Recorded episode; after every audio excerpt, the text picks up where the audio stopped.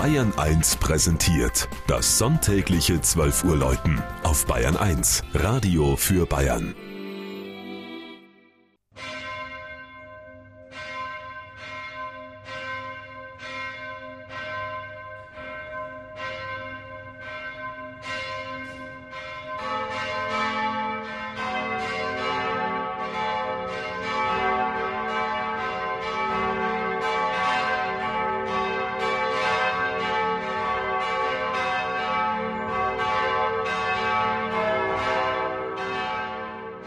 St. Konrad in Hof.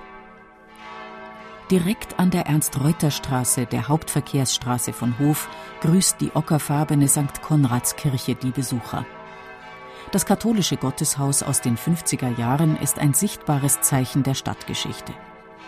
Nach der Reformation gab es fast drei Jahrhunderte lang keine katholische Pfarrei mehr in Hof. Das änderte sich erst durch die Zugehörigkeit zu Bayern Anfang des 19. Jahrhunderts, als man 1864 die Marienkirche errichtete.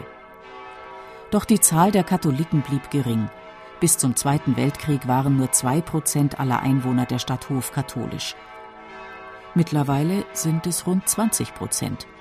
Dafür sorgte vor allem der starke Zustrom von Flüchtlingen und Vertriebenen, denn der Ortsteil Moschendorf beherbergte ab 1945 das größte deutsche Flüchtlingslager.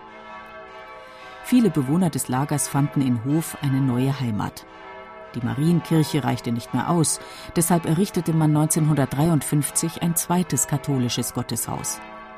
Es wurde dem heiligen Bruder Konrad von Parzham geweiht, der im 19. Jahrhundert als Pförtner im Altöttinger Kapuzinerkloster wirkte.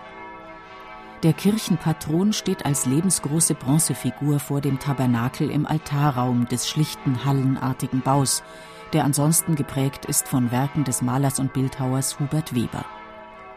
Der oberfränkische Künstler verlor im Zweiten Weltkrieg beide Arme, die ihm der berühmte Professor Sauerbruch in zahlreichen Operationen durch Prothesen ersetzte. Weber gestaltete neben öffentlichen Gebäuden vor allem Kirchen in ganz Deutschland. In St. Konrad schuf er 14 Kirchenfenster mit Motiven aus der Offenbarung des Johannes und ein modernes Chorwandmosaik mit dem Lamm Gottes als Mittelpunkt.